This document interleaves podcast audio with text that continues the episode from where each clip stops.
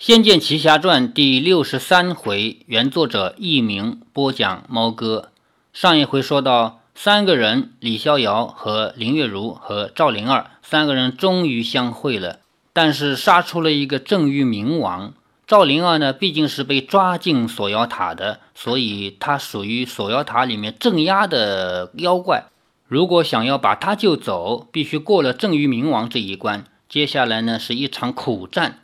正玉冥王毕竟是一个神仙，而且呢，赵灵儿基本上是没有太大的法力的，他是被抓进来关在这里好长时间了嘛。林月如呢，在打的过程中受了重伤，只剩下李逍遥一个人还能够勉强支撑。可是面对的这个敌人啊，他有六只手，相当于你要打六个人嘛。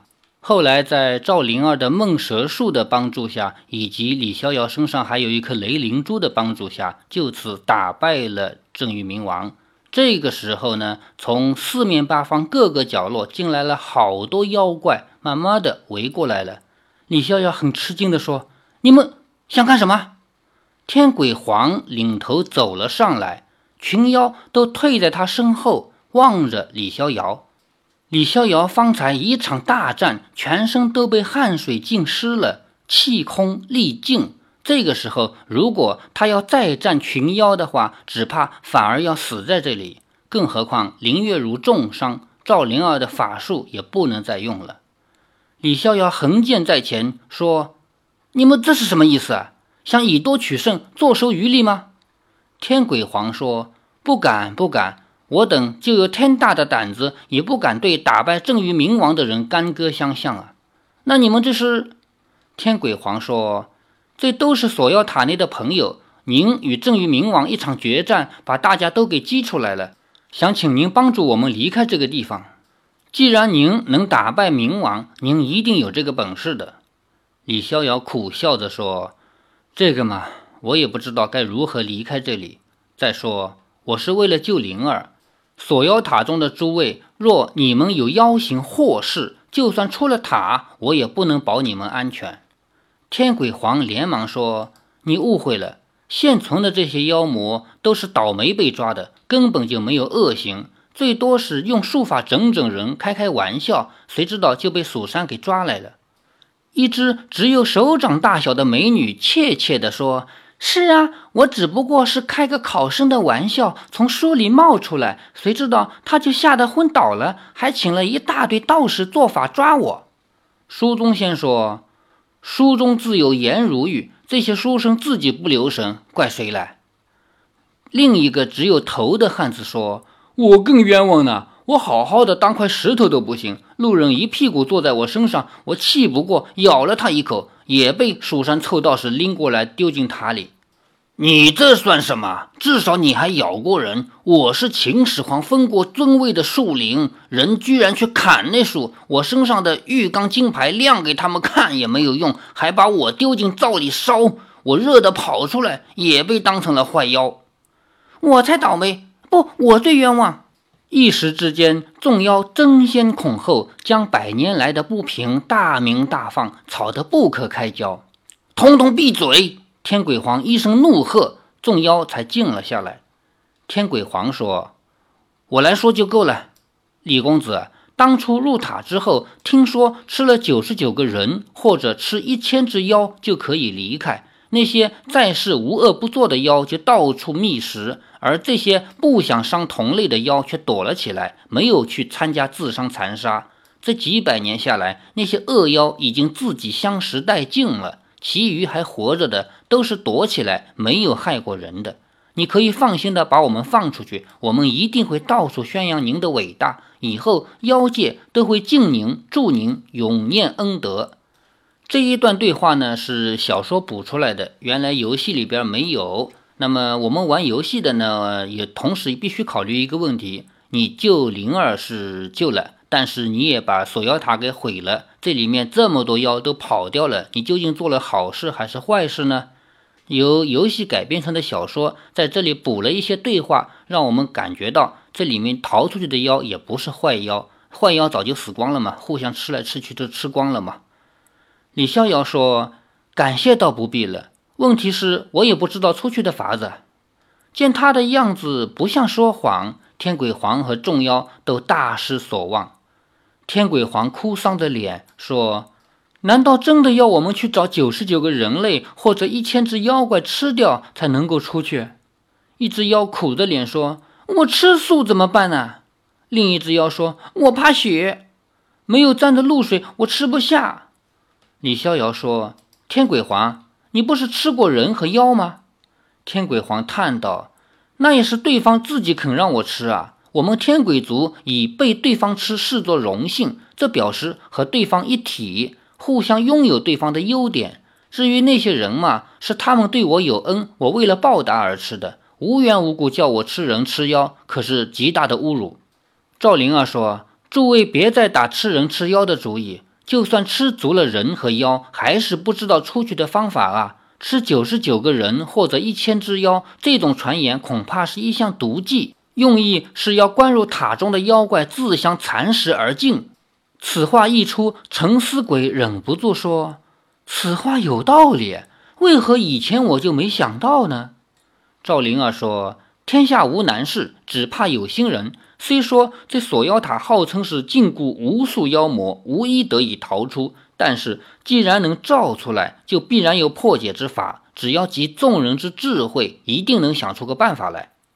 天鬼皇皱着眉说：“嗯，好，我也贡献出我的智慧，也想想办法吧。”李逍遥心中暗想：“你的这点智慧啊，贡献不贡献都差不多。”他的心事呢，没有说出来。苏宗仙倒是开了口：“天鬼皇，你就不必了。”这等深奥的问题，凭你们这些鬼头鬼脑想想出个屁来！李逍遥苦笑着说：“苏宗仙前辈，难道您知道出去的法子？”苏宗仙一见李逍遥，便十分恭敬，说：“这塔的典故，我还是知道一点的。”天鬼皇没好气地说：“老书呆子，你知道？你知道怎么不出去，啊还在这里窝着？”苏宗仙瞪视着他说。鬼流氓头啊，说话客气点。老夫现在可是仙人呢。天鬼皇哈哈大笑，指着他说：“不过一只下等小妖也敢自称仙人？你什么时候被封作仙了？”书中仙笑道：“哈，我这书中仙的封号可是圣灵小姐的相公亲口封的，由不得你不承认。圣灵小姐在这里叫对灵小姐。”这是五笔字形特有的错别字，幸亏我打五笔啊，否则的话我这一段也没法念。说我书中仙的封号是圣灵小姐，也就是赵灵儿的相公封的，这个不是大家都承认的吗？目前你们都认他是最厉害的人吗？他封我做书中仙，你们就别不承认了。李逍遥一愣，说：“圣灵小姐的相公，我吗？”书中仙敬道：“是，正是您。”灵儿小姐是女娲的嫡一，虽然没有名列仙谱，但是人间典籍记字甚详，此谓之素封。素封者，虽未亡而尊也。也就是素，这里的素是吃素的那个素。素封嘛，就是虽然不是王，但也很尊。孔子就是被人间尊为素王，已是虽然没有黄袍加身，但王道波世，万古不衰。比起那自称什么鬼皇的高明几万倍不止。灵儿姑娘的地位，人妖同尊，您是她的相公，地位当然与她相同。您说的话就是神旨，金科玉律。您称呼我为书中仙前辈，那我就是仙了。天鬼皇忍不住哼了一声，说：“有靠山就了不起了。”李逍遥说：“你既然知道出塔的法子，就赶快说吧。”是。圣灵小姐相公要我说，书中仙自当遵命。书中仙指向见证说：“此塔乃五百八十四年前梁武帝遍及天下金刚白玉石，加数千名一流工匠耗费二十年建成，并请无数高僧法师于塔内外布下无数锦咒。历经百年的变迁，此塔乃蜀山仙剑派所管辖。”从学理上说，此塔只有入口，没有出口，而且四面的墙壁神兵利器不能损，雷击火焚也不能伤，仙法魔咒更是枉然。只有从它的建筑结构上的弱点下手，大家才出得去。在这里呢，我们终于找到了一些线索，可以来看一看这个故事发生在什么时候。因为这个塔建造于五百年前的梁武帝时期，梁武帝这个人姓萧。说到这里呢，我要说一下我和梁的关系。我们南北朝时期，在南边呢是宋、齐、梁、陈四个朝代，其中齐和梁这两朝，他们的皇族都是从哪里发家的呢？就是在我家。我从小就生活在齐梁故里。什么叫齐梁故里？就是南朝时候的齐和梁这两个朝，他们的皇室在当上皇帝之前啊，他们的家族就是在江苏省常州市西北角的孟河镇。小这个镇呢，下面还有一个乡，这个乡已经不存在了啊，叫万岁乡。那么到现在为止。万岁乡的这个乡上面，就是街道上面呢，还有一些地名啊，是跟他们是有关系的。比如说东岳庙，东岳庙后来已经成了庙了，其实最初是他们的行宫。一直到现在为止呢，这个东岳庙还是萧家的寻祖之地，也就是姓萧的人，他们要找自己的祖先，要找源头呢，还能找到这儿来。那么我家离这个东岳庙有多远呢？走过去大概也就是二十分钟时间吧。我家离他大概是一公里多，两公里不到，就这么点路。那么我从小呢，经常是在这个庙边上长大的。说到东岳庙呢，咱们如果现在去看呢，它是一个庙；但是在我小时候呢，它不是庙。虽然说它以前是庙，现在也是庙，但是唯独我小时候，我成长的童年时期，它不是庙。其中的原因大家都知道啊，这是因为破四旧嘛，这些跟宗教迷信有关系的东西当然就不能存在。是呃，幸好这个房子没有被完全毁掉。这个行宫，也就是后来变成庙的这个很大的建筑群呢，其中绝大多数用来办厂、用来办小学，然后随着这个学校的规模发展，随着厂的规模发展，嫌这个房子又太差了，全部拆掉重造，变成了现代化的楼房。如今的东岳庙只剩下那么一丁点儿地方，也就是一个篮球场再大一点的这么点地方吧，可能比篮球场两个篮球场这么大。那么留下一个大殿和一个戏楼。这个戏楼呢，其实不是南朝留下来的，是清朝重建的。因为我们中国的建筑啊，它基本上都是砖木结构，特别是两层小楼，那一定是木结构，没有哪个砖结构能造的这么精致漂亮嘛。嗯，木结构的房子你很难保证说这么多年既不腐烂也不烧掉，那没那可能性。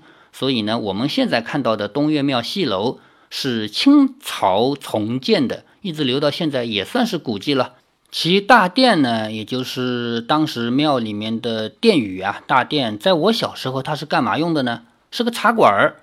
茶馆里面一群老头子在里面喝茶聊天，叽叽咕咕说话，永远说不完。其实我小时候虽然是一个儿童吧，但我也去喝茶，因为在外面玩一天总是很渴的嘛。到那里花五分钱可以任意喝，随你想喝多少喝多少，你想走就走。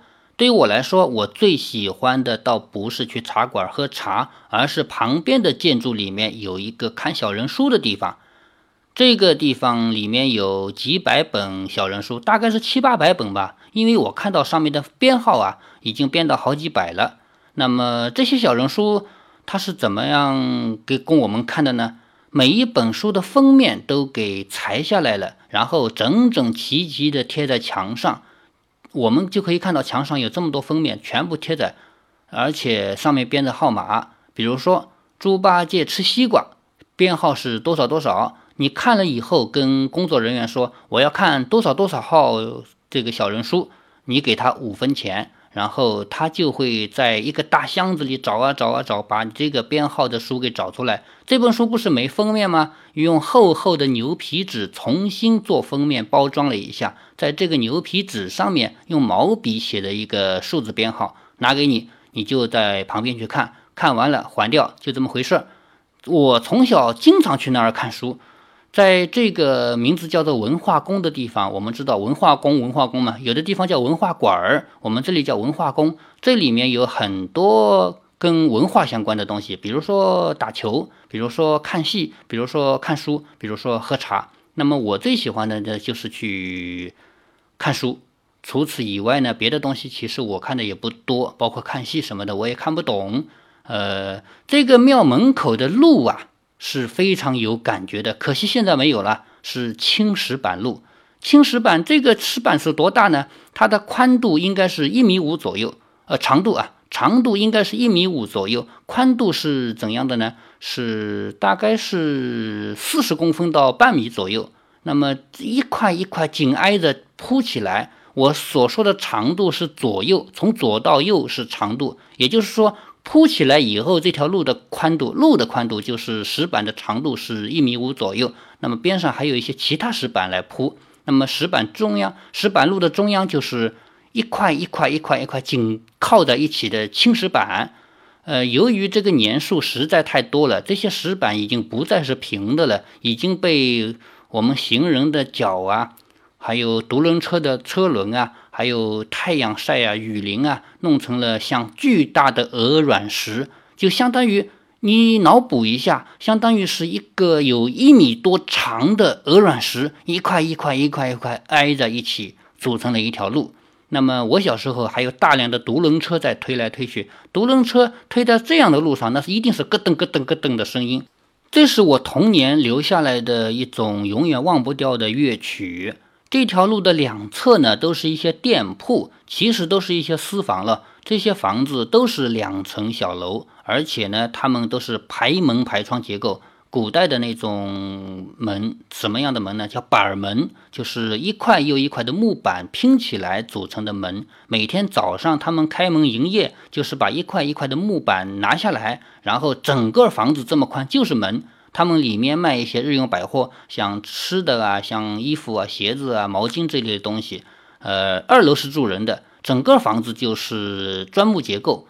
现在这种房子你再去看的话，这条路边上还能看到很少的一些，因为赚了钱的人家在八几年的时候会把这种房子拆掉，造更加好的小楼，现代化的小楼。很可惜，这栋房子现在只有当年实在造不起、实在没有办法更新的人家还留那么一丁点下来。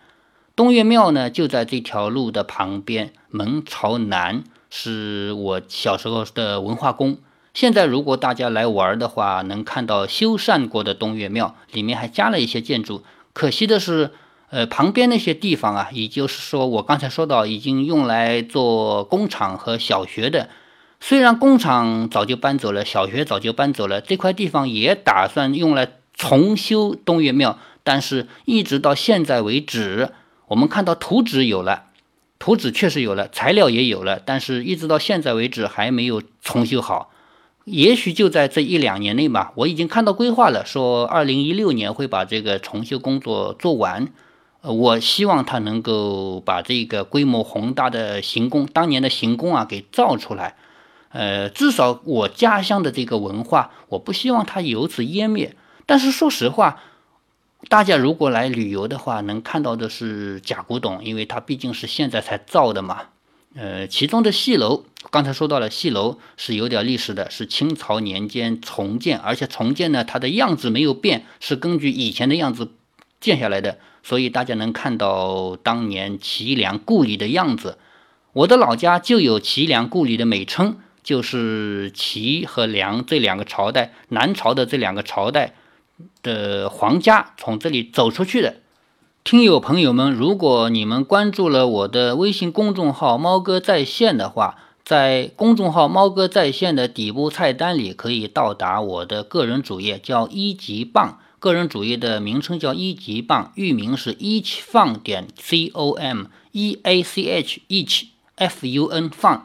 中间没有空格啊，e a c h f u n 连起来，each fun 有两个单词直接连在一起组成的一个新单词，each fun 点 c o m 一级棒网站，在这里面如果去搜索一下，可以搜到一篇文章，叫《古庙木楼石板路印象中的齐梁故里》。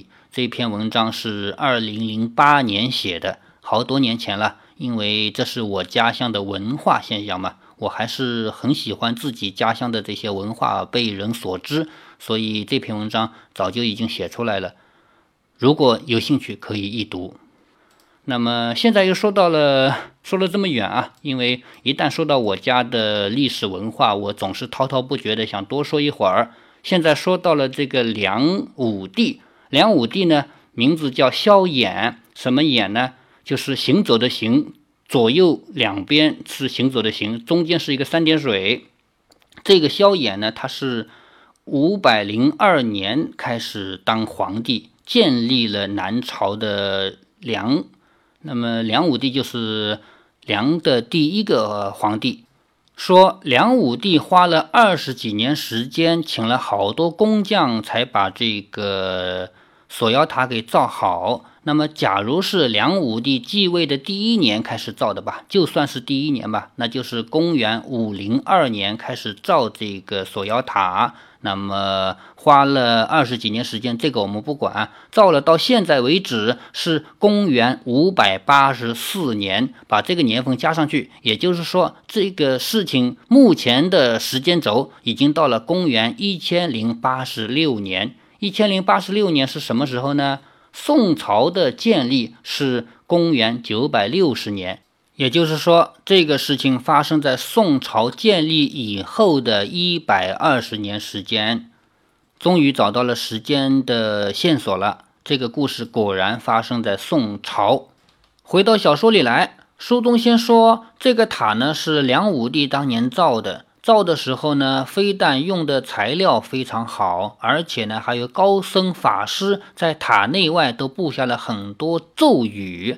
本身在建筑上面又只有入口没有出口，而且呢，造的这么坚固，而且还有咒语，所以水火不侵，神兵利器也没有办法破它。所以，我们如果想出去，只有找到它的结构上本身的弱点，大家才能出去。